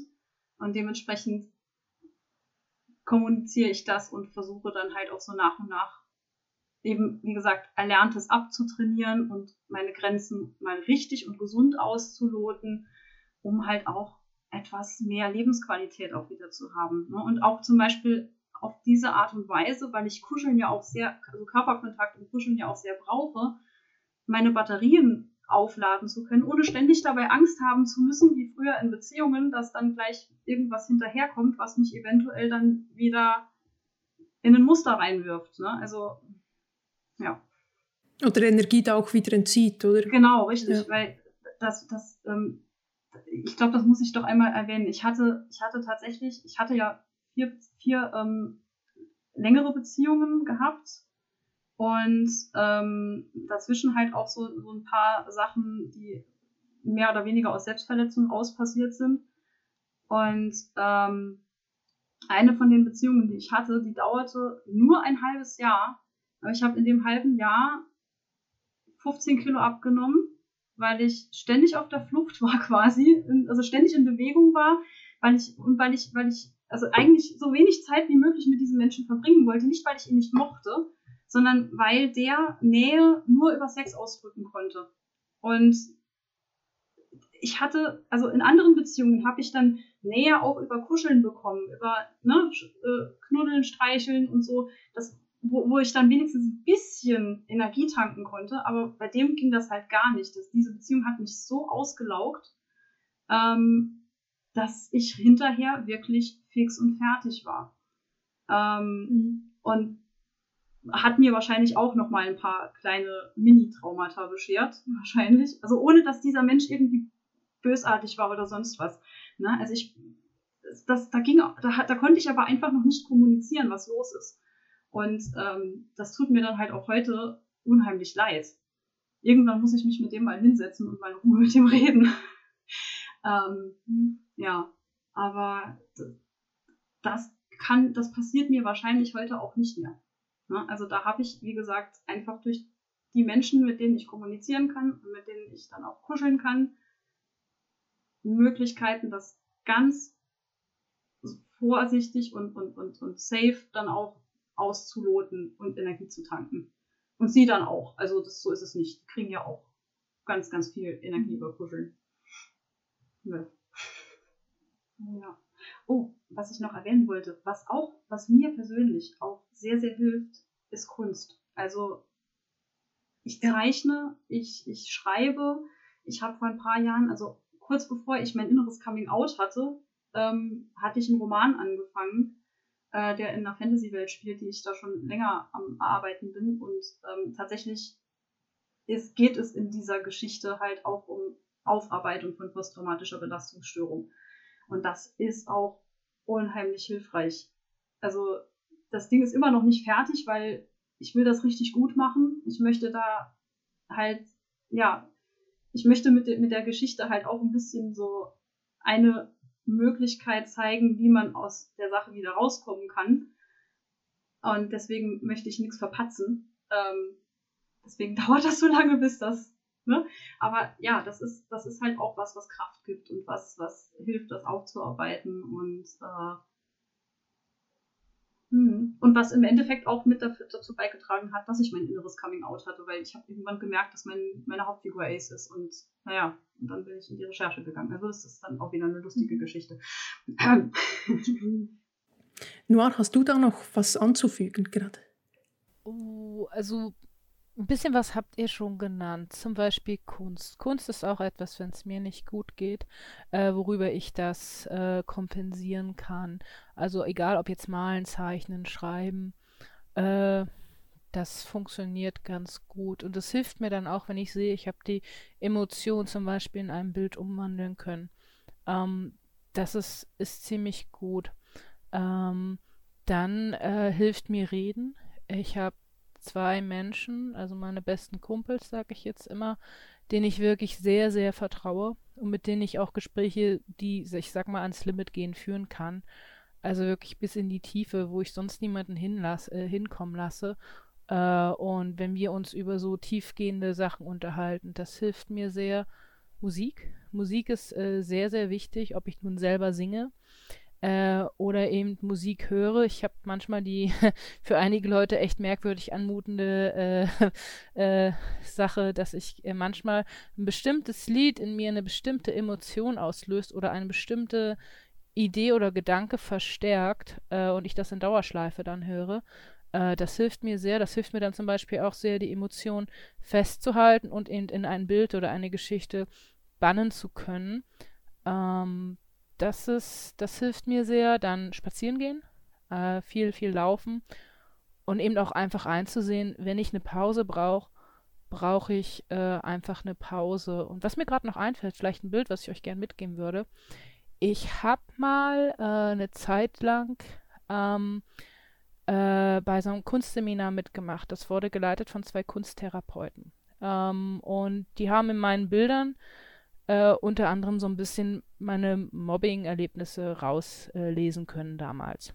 Und die eine Person hat mir ein Bild geschenkt, die hat gesagt, wenn man so traumatisierende Erfahrungen macht oder so Erfahrungen, die einen einfach wehgetan haben, dann ist das so, als hätte man von jemandem ein Tattoo auf seine Seele gestochen bekommen. Äh, ein, ein Seelentattoo. Das, das wird man einfach nicht mehr los. Dieses Bild ist einfach da äh, man muss mit leben. Es ist, es ist halt so, wie wenn dir jemand ein Tattoo gestochen hat, was du nicht wolltest. Ähm, und das fand ich sehr gut und daraufhin habe ich auch ein Bild geze äh, äh, gezeichnet, wie mein Tattoo äh, aussehen könnte. Und das war echt, echt gut. Vielleicht zeige ich euch das mal irgendwann, das Bild. mhm. ähm, mhm. Ja. Ja, vielleicht noch ähm, mal, um ein bisschen auf die Aspect-Community einzugehen. Mögt ihr vielleicht noch ein bisschen was zu sagen? Was, was denkt ihr, was, was hilft ähm, jetzt gerade eben auch in, im Austausch auf einem Forum oder eben jetzt auf so einem Discord-Server? Ähm, was, was brauchen Menschen mit, mit äh, äh, äh, Traumatisierungen oder die Traumatisierendes erlebt haben? Also was ich hier kennengelernt habe, was mir ganz gut gefällt, noch eine Variante, die ich vielleicht jetzt auch nutze, mir gerade nicht eingefallen ist. Ich habe hier von dieser Spoon-Geschichte äh, gehört. Ähm, ich kriege das jetzt nicht mehr ganz zusammen, aber dass man eben sagt, man hat für, äh, man hat nur eine bestimmte Anzahl an Spoons, also an Löffeln, äh, für eine bestimmte Sache, um die äh, halt hinzubekommen und manch einer hat mehr und manch einer hat weniger und dann sind sie eben schneller verbraucht und das zum Beispiel fand ich sehr gut, wenn dann eben jemand sagt, okay, meine Energie ist jetzt einfach oder meine Löffel sind jetzt einfach zu Ende, ich kann nicht weitermachen und ähm, das finde ich zum Beispiel ist etwas, was ich hier mitgenommen habe, was auch echt schön ist, also von Aceback Germ. Ja. Ich lese immer wieder so in Diskussionen, wo es so Situationen gibt, wo ich merke, dass auch ein Unverständnis manchmal da ist, wenn sich jemand aus einer Kon äh, Konversation aus, äh, raus, ähm, rausnimmt. Ähm, und ich glaube, da ist es effektiv Wissen über Traumatisierung und was das mit Menschen macht und dass es nicht, dass das häufig dann Automatismen sind oder auch, dass, dass Menschen sich schützen wollen mit dem, was sie tun, ähm, ist sehr wichtig, um dann auch zu verstehen, warum Menschen Dinge tun und dass das nicht einfach ist, dass sie komplett, also dass sie, dass, dass, dass sie ähm, komplett irrational handeln, sondern dass es eine Rationalität ist, die auf, eine, auf die eigene Sicherheit ausgerichtet ist. Genau. Aber sonst erlebe ich es wirklich auch, dass in vielen Bereichen eigentlich auf dem Server viel sehr, sehr gut läuft und dass wir da interessante ähm, auch Regeln des, des, äh, des Austausches gefunden haben. Ähm, mir fällt gerade noch was ein, äh, was, was mir halt auch auffällt, was, was sehr positiv ist ähm, auf der einen Seite, ist ja diese ähm, die Möglichkeit, Inhalte zu spoilern, also quasi zu markieren, sodass man erst drauf, also dass, dass halt vorher eine Content, Content Note steht, ne, worum es grob geht, äh, und dass man es dann aber erstmal geschwärzt sieht, also sich selbst entscheiden kann, ob man draufklicken möchte oder nicht.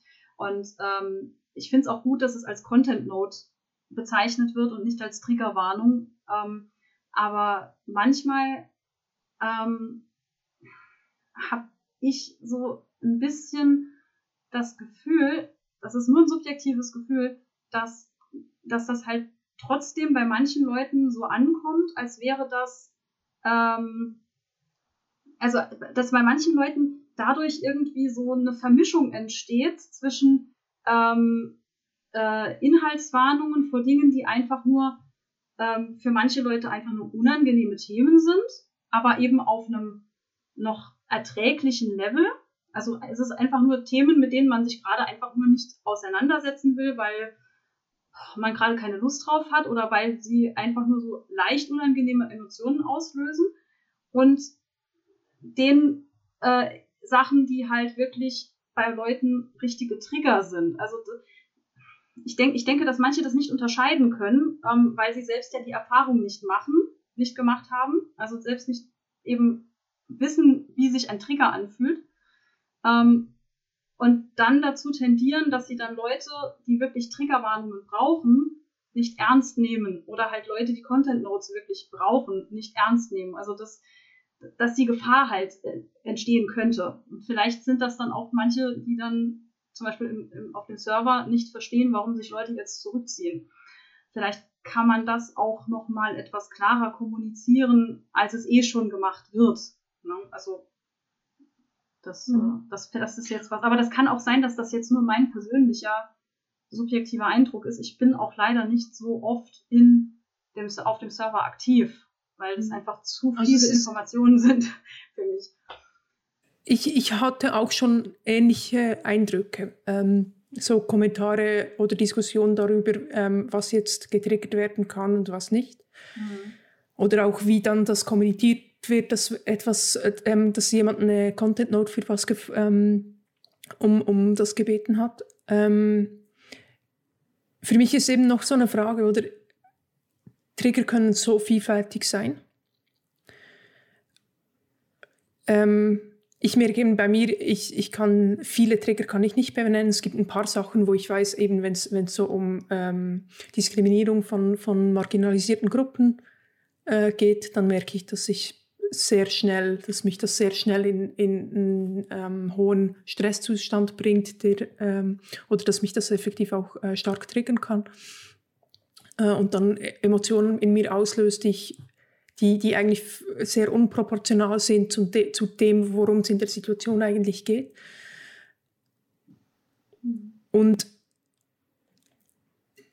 ich, ich, also ich, ich merke es auch bei mir immer wieder so die Frage, okay, und wie viel oder wo fordere ich jetzt das ein, dass ich davor geschützt werde? Mhm. Wo lese ich zum Beispiel einfach von bestimmten Leuten bestimmte Kommentare nicht. Wo lese ich in dem Kanal mal zwei, drei Tage nicht mit? Weil es ist so schwierig, oder? Wir sind, wir sind doch eine, wir sind über 1000 Leute auf dem Server und da ähm, diese verschiedenen Bedürfnisse auch miteinander ähm, zusammenzubringen, das ist schon, denke ich, eine Herausforderung. Und ich denke, da müssen wir immer wieder auch einen Umgang dafür finden. Und es hängt immer davon ab, wer auf dem Server aktiv ist. Und das ist nicht was, was wir einmal regeln können und dann ist es für immer ähm, äh, gegeben, sondern es ist was, was worüber wir äh, als Community dann auch immer in einem, ähm, in einem Diskurs sein, äh, sein müssen. Und es betrifft ja uns auch ähm, äh, als Podcast, oder? Also welche Inhaltswarnungen setzen wir und ähm, und, und was, ja, äh, wo, was benennen wir, wo gehen wir ins Detail und wo nicht. Und ähm, ich denke, da ist es auch, ähm, oder da wünsche ich mir, dass wir auch eben mit dem Feedback, das dann auf die Folgen kommt, ähm, irgendwie so umgehen, dass, dass wir uns da, oder dass wir da nach Lösungen suchen, oder? Da diskutieren wir auch einige, also viel drüber. Wir, wir, haben ja auch am Anfang sehr viel Feedback bekommen und dadurch auch ähm, die Hinweise, dass bestimmte Sachen vielleicht doch nochmal nachträglich zu kennzeichnen seien. Und das, das, war auch sehr hilfreich. Also da haben wir auch einen Lernprozess durchgemacht. Mhm. Und eben vielleicht da auch wirklich eine, eine ähm, Aufforderung an alle, die diesen Podcast hören. Ähm, ihr seid herzlich eingeladen, ähm, wenn, wenn euch da was auffällt oder wenn ihr merkt, dass ihr mit bestimmten äh, Sachen Mühe habt oder dass wir da noch äh, Dinge verbessern können, ähm, schreibt uns gerne und ähm, lobt uns auch gerne für das, was wir gut machen. das nehmen wir auch sehr, ne, sehr gerne entgegen. Ähm, mir ist jetzt gerade noch was eingefallen, ähm, als, also zu der Frage, was wir von der Community brauchen und zwar ähm, wird, ja, wie soll ich sagen, gibt es ja so, sogenannte Goldstandards äh, für Leute auf dem A-Spec, also vor allem für asexuelle Personen. Ähm, das hatte ich am Anfang ja mal erwähnt, also dass, dass dann zum Beispiel halt auch gerne äh, so nach außen vermittelt wird, ja, wir ähm, eine asexuelle Person hat, äh, das hat nichts mit Trauma zu tun, das hat, äh, ja, also es werden, es werden aber auch nach außen zum Beispiel für Interviews gerne Leute genommen, die halt bestimmte Kriterien erfüllen, die halt in Anführungszeichen normschön sind, die keine Behinderung haben, die keine Traumata haben und, und, und. Ähm, und ich erlebe halt immer wieder, nicht, es, es, es geht, wird, glaube ich, langsam besser, aber es passiert immer noch, dass halt ähm, Leute, die für Interviews genommen werden, ähm, sehr stark betonen, nein, bei mir ist halt nie eine, Trau eine traumatische Situation passiert, ich habe keine Traumata erlebt. Das, das, das ist natürlich dann im Einzelfall richtig, aber das erweckt halt sehr stark so den Eindruck, als müsste man sich auf jeden Fall davon abgrenzen, dass das eine und das andere korrelieren können. Und das weckt halt bei Menschen, also bei mir persönlich erweckt das manchmal den Eindruck, als wären wäre es im Prinzip etwas problematisch, wenn Leute wie ich sich äußern.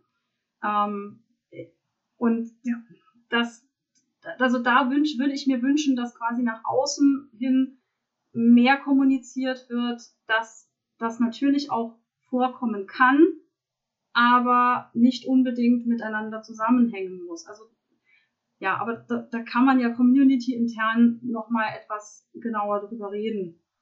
Und wir müssen uns ja halt auch immer, wenn wir Interviews geben oder jetzt auch hier im Podcast sprechen, immer uns bewusst sein, dass die Leute, die, die selbst nicht zur Community gehören und die selbst sich nicht dazu zählen, uns immer irgendwie als stellvertretend für die ganze Gruppe lesen werden. Oder viele lesen uns als stellvertretend für die ganze Gruppe. Und ähm, das, weil das einfach ganz menschlicher le leider eine ganz menschliche Eigenschaft ist, dass man, ja, dass, dass man dann halt so stereotypisiert. Und äh, ich denke, da müssen wir halt auch dann sehr, sehr klar kommunizieren, ja, das sind unsere, das ist jetzt zum Beispiel meine persönliche Erfahrung, aber Getz hat eine andere Erfahrung, Noah hat eine andere Erfahrung und, und, und. Und wir sind unterschiedliche Menschen mit ganz unterschiedlichen Hintergründen und ja, wie alle anderen auch. Alle gehören alle gehören zu unserer Community.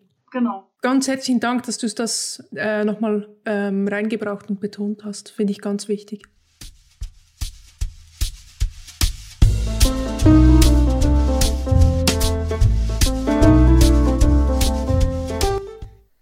Kommen wir jetzt zu unserer Lexikon-Rubrik. Ähm, heute haben wir uns das Wort Trigger ausgesucht. Was sind also Trigger? In erster Linie ist Trigger Englisch und meint so viel wie Auslöser. Und äh, im Bereich von Traumata äh, sind äh, Trigger eben Situationen, es können auch einzelne Begriffe sein, ein Geruch, ein Gegenstand oder eben vieles mehr, das eben so eine Art äh, Wiedererleben der traumatisierten Situation auslöst. So eine Art Flashback. Vielleicht, was, was ich da noch ergänzen möchte, Trigger wird jetzt ähm, umgangssprachlich oft genutzt, ähm, um diverse Dinge ähm, zu bezeichnen, auch vielleicht ein, ein, bisschen genervt sein. Und ich merke einfach, dass das bei mir, wenn es so genutzt wird, ähm, manchmal das Gefühl auslöst, dass ich nicht ernst genommen werde, weil da was, was ein, vielleicht ein, ein kurzes ähm, Unwohlsein von jemandem äh, verglichen wird damit, dass bei mir eine Panikattacke ausgelöst wird und ich drei Tage nicht arbeiten kann. Und das sind einfach zwei verschiedene Dinge. Was ich noch ergänzen wollte, ist, äh, wenn, wenn ich jetzt zum Beispiel einen Trigger, also ein, getriggert werde und eine Panikattacke halt anrollt, dann ist das, dann bin ich emotional in der Situation drin und kann meinen Körper nicht mehr steuern. Und das ist halt auch, ne, wie Getz auch gerade sagte, ein Unterschied, ob ich mich einfach nur ein bisschen unwohl fühle, weil ja irgendetwas eine unangenehme Situation, äh, Emotion in mir auslöst. Das ist, das ist was ganz anderes, weil da kann ich mich ja draus befreien und ganz einfach, indem ich äh, irgendwas anderes mache. Aber wenn ich getriggert werde, und dann ist es unter Umständen innerhalb von kürzester Zeit zu spät und ich kann nichts mehr machen. Das, ähm, deswegen ist es halt auch wichtig, da vielleicht den Begriff nicht so inflationär zu verwenden, sondern wirklich im psychologischen Sinne, also wie, wie es in der Psychologie gedacht ist.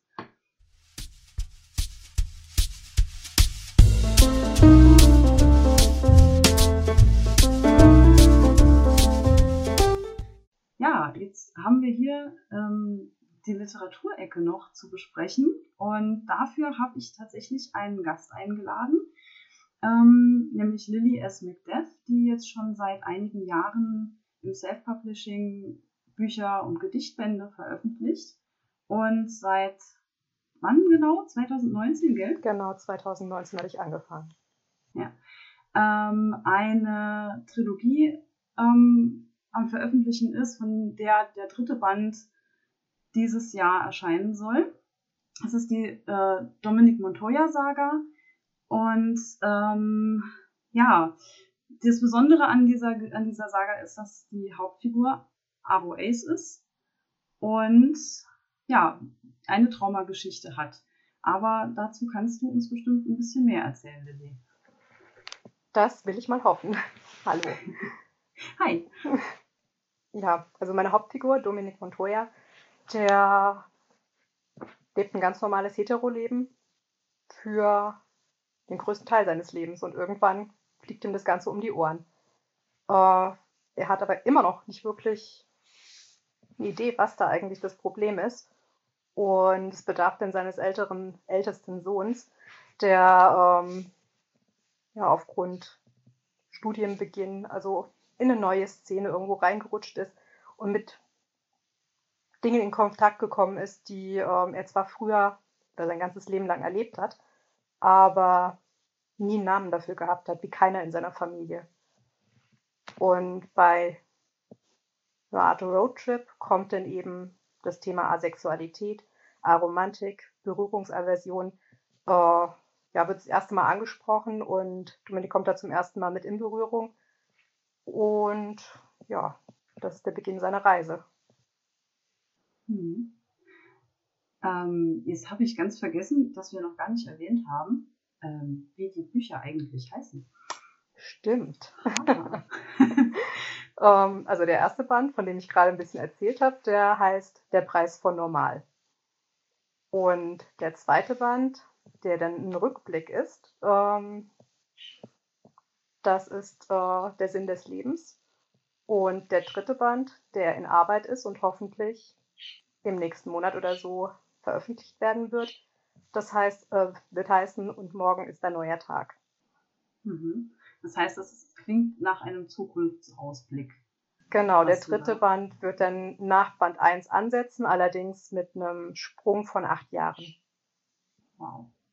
Und der zweite Band ist ja ein Rückblick, hast du gesagt. Genau. Also ein, ähm, ein Rückblick wohin?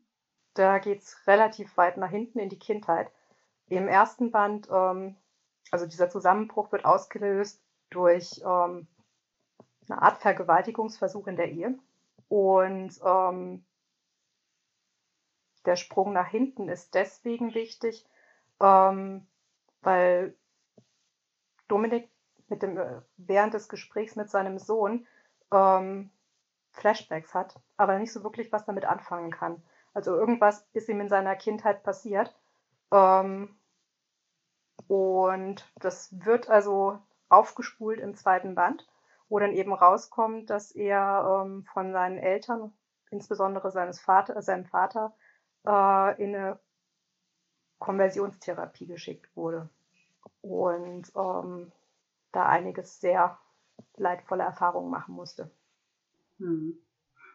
Genau, also wir haben eine, eine massive Traumageschichte verwoben mit der asexuellen und aromantischen Identität der Hauptfigur und die muss halt lernen, das aufzuarbeiten. Deswegen passt ja, wie gesagt, die Reihe sehr, sehr gut ähm, für die heutige, heutige Literaturecke. Ähm, deine Bücher haben aber noch was, noch eine Besonderheit. Da ist ja nicht nur die eigentliche Geschichte drin, sondern hin, also hinten sind noch Statements eingefügt von realen Personen, passend zu dem jeweiligen Hauptthema des Bandes. Ähm, wie ist es eigentlich zu diesen Statements gekommen? ja, das hatte was damit zu tun, dass ich ähm, einigen meinen Te andersrum, dass einige meiner Testleser ähm, mit Asexualität, aromantischem Spektrum, was auch immer, überhaupt nichts anfangen konnten. Und ähm, dann eben gesagt haben, ja, ist das jetzt genauso, wie du das da geschrieben hast? Für alle. so, nee, nicht wirklich. Und dann sagt dann erklär doch mal. Ja, ich kann es jetzt nur für mich erklären. Ähm, oder für die Leute, die ich kenne. Ja, aber das macht dann so keinen Sinn. Ich okay, ich denke mal drüber nach. Ähm, aber ich möchte jetzt keinen irgendwie Wörterbuch oder Lexikon-Eintrag hinten anfügen. Und so kam ich dann auf den Gedanken, erstmal aufzuschreiben, ähm, wie sieht das denn für mich aus? Ich dachte, okay, jetzt hast du eins, aber das ist jetzt eins von vielen. Ähm, und dann habe ich mal so meinen Bekanntenkreis gefragt, wäre jemand bereit? Und auf die Art und Weise sind dann die Statements für Band 1 in, äh, entstanden. Und finden, also ich finde, sie geben einen schönen Eindruck darüber, ähm, ja, wie breit gefächert doch das asexuelle Spektrum sein kann. Und ähm, das war dann auch was, wo ich häufig positive Kritik für bekommen habe. Also wenn Leute es gelesen haben gesagt, also das fand ich eine ganz tolle Sache, dass ich da halt ein bisschen mehr erfahren habe. Das hat es lebendig gemacht, für mich greifbar.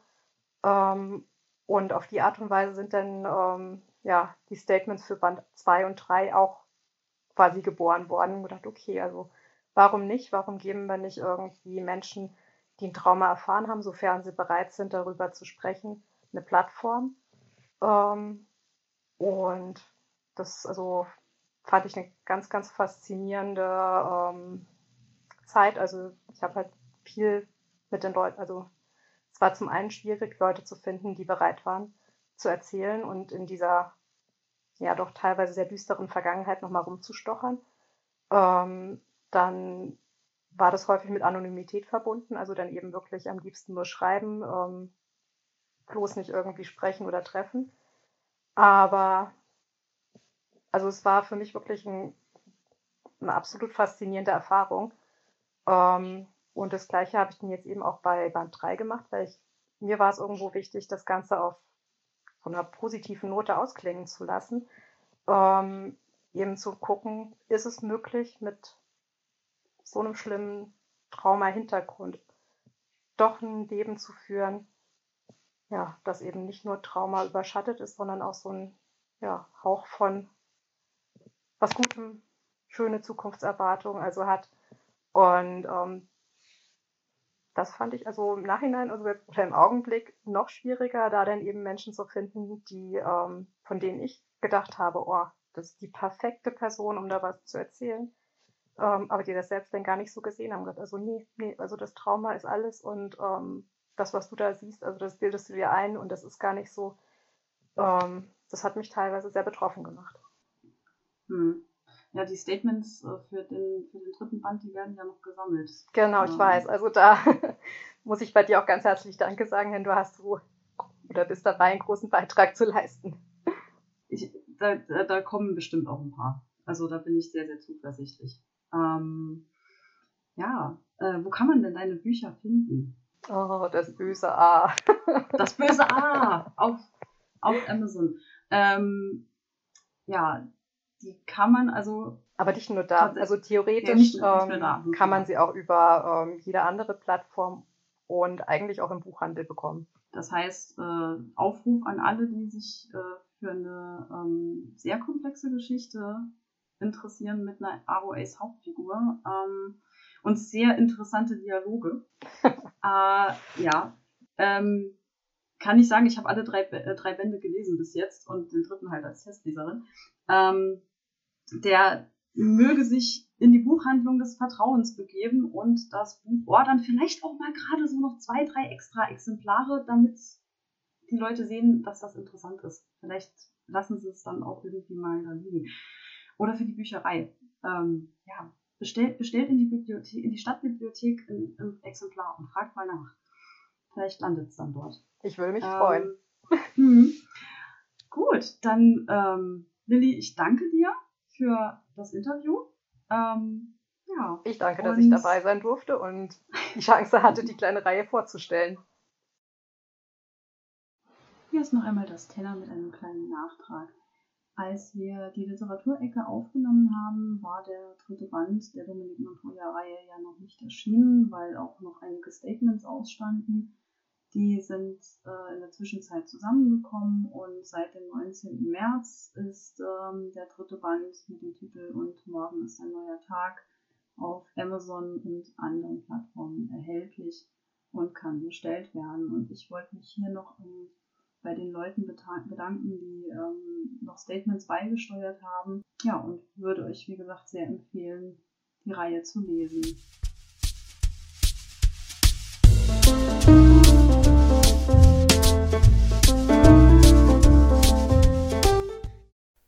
Und ich denke, jetzt sind wir an dem Punkt angelangt, äh, wo wir vielleicht nochmal eine kurze Reflexion über die Folge äh, machen können. Also die Frage an euch ähm, und auch an mich natürlich, äh, was nehmen wir aus der Folge mit?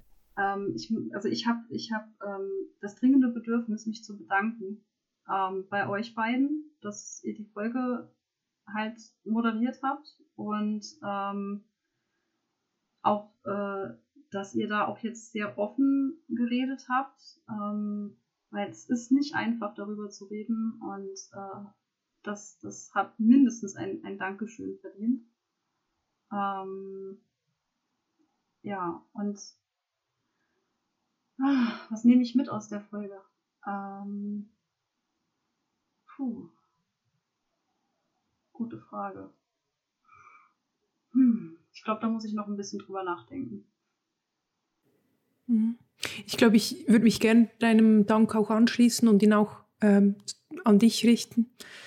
Ähm, auch Dank an all die, die jetzt äh, zugehört haben und sich und das ähm, mit ausgehalten haben, das äh, zuzuhören.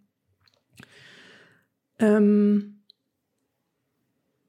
ich fand das, das Gespräch war für mich sehr intensiv, aber auch sehr ähm, ich habe mich sehr sicher und wohl gefühlt, mit euch drüber zu sprechen.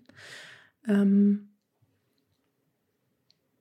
und so, vielleicht was nehme ich mit? Oder äh, ich glaube, etwas, was mich immer wieder beeindruckt, ist so ähm, von an wie viel von, von, von dem, was ihr jetzt erzählt habt, an wie viel von dem, dass ich so selber biografisch stark anknüpfen kann. Ähm, ja, das ist irgendwie so ein, Gefühl von gesehen werden, ähm, was ich, ja, was gut tut. Ja. Also ich muss mich auch erstmal bedanken. Das war ein wirklich sehr interessantes und ergreifendes Gespräch. Ähm, es hat mir wirklich sehr viel, ja, ich weiß nicht, ob Freude das richtige Wort ist, aber im Endeffekt, ja, es hat mir irgendwie Freude bereitet, äh, darüber zu reden ähm, mit euch, auch wenn es, vielleicht hört man es an manchen Punkten schwer war. Ähm, ja, doch, doch, das war, war echt ein gutes Gespräch und das nehme ich mir einfach auch mit. Ähm, diese Erfahrung, dieses Gespräch mit euch zu haben und das auch mit allen, die zuhören, teilen zu können. Ich denke, es ist eine Form von Selbstermächtigung, darüber zu reden. Es verleiht einem wieder Macht über die eigene Geschichte. Es, ist, äh, es bleibt nicht wortlos und sprachlos. Ja, ich denke, ähm, kommen wir ruhig zum Schluss. Deswegen, also Tja, würde ich gerne noch mal kurz darauf eingehen, wer jetzt hier beteiligt war. Also äh, vorbereitet haben die Folge auch wir drei, also das Tenor, Getz und ich. Äh, den Schnitt, äh, Getz wirst du übernehmen. Äh, und ja, ich würde gerne noch mal darauf eingehen, was unsere Kontaktmöglichkeiten sind. Die findet ihr wie immer in den Show Notes. Also ihr könnt uns per Twitter, Facebook äh, und ähm, genau auch per Mail erreichen. Und zwar ist unsere Mailadresse inspektren.gmx.net. Ähm, wie gesagt, findet ihr alles unten. Äh, Instagram haben wir auch einen Account. Ähm, schaut da gerne rein. Da werden auch immer die schönen Folgenbildchen mit hochgeladen, falls ihr einen äh, Podcast-Catcher benutzt, wo ihr die nicht sehen könnt. Äh, und natürlich findet ihr uns auch auf Aspect.jom. Da haben wir einen eigenen Channel, wo ihr auch gerne reinschreiben dürft. Wir freuen uns immer über das Feedback von euch und ja, ich denke, damit sind wir wirklich am Ende angekommen und würde mich dann gerne von euch verabschieden. Vielen Dank. Ähm, habt noch Sorge und bis zum nächsten Mal.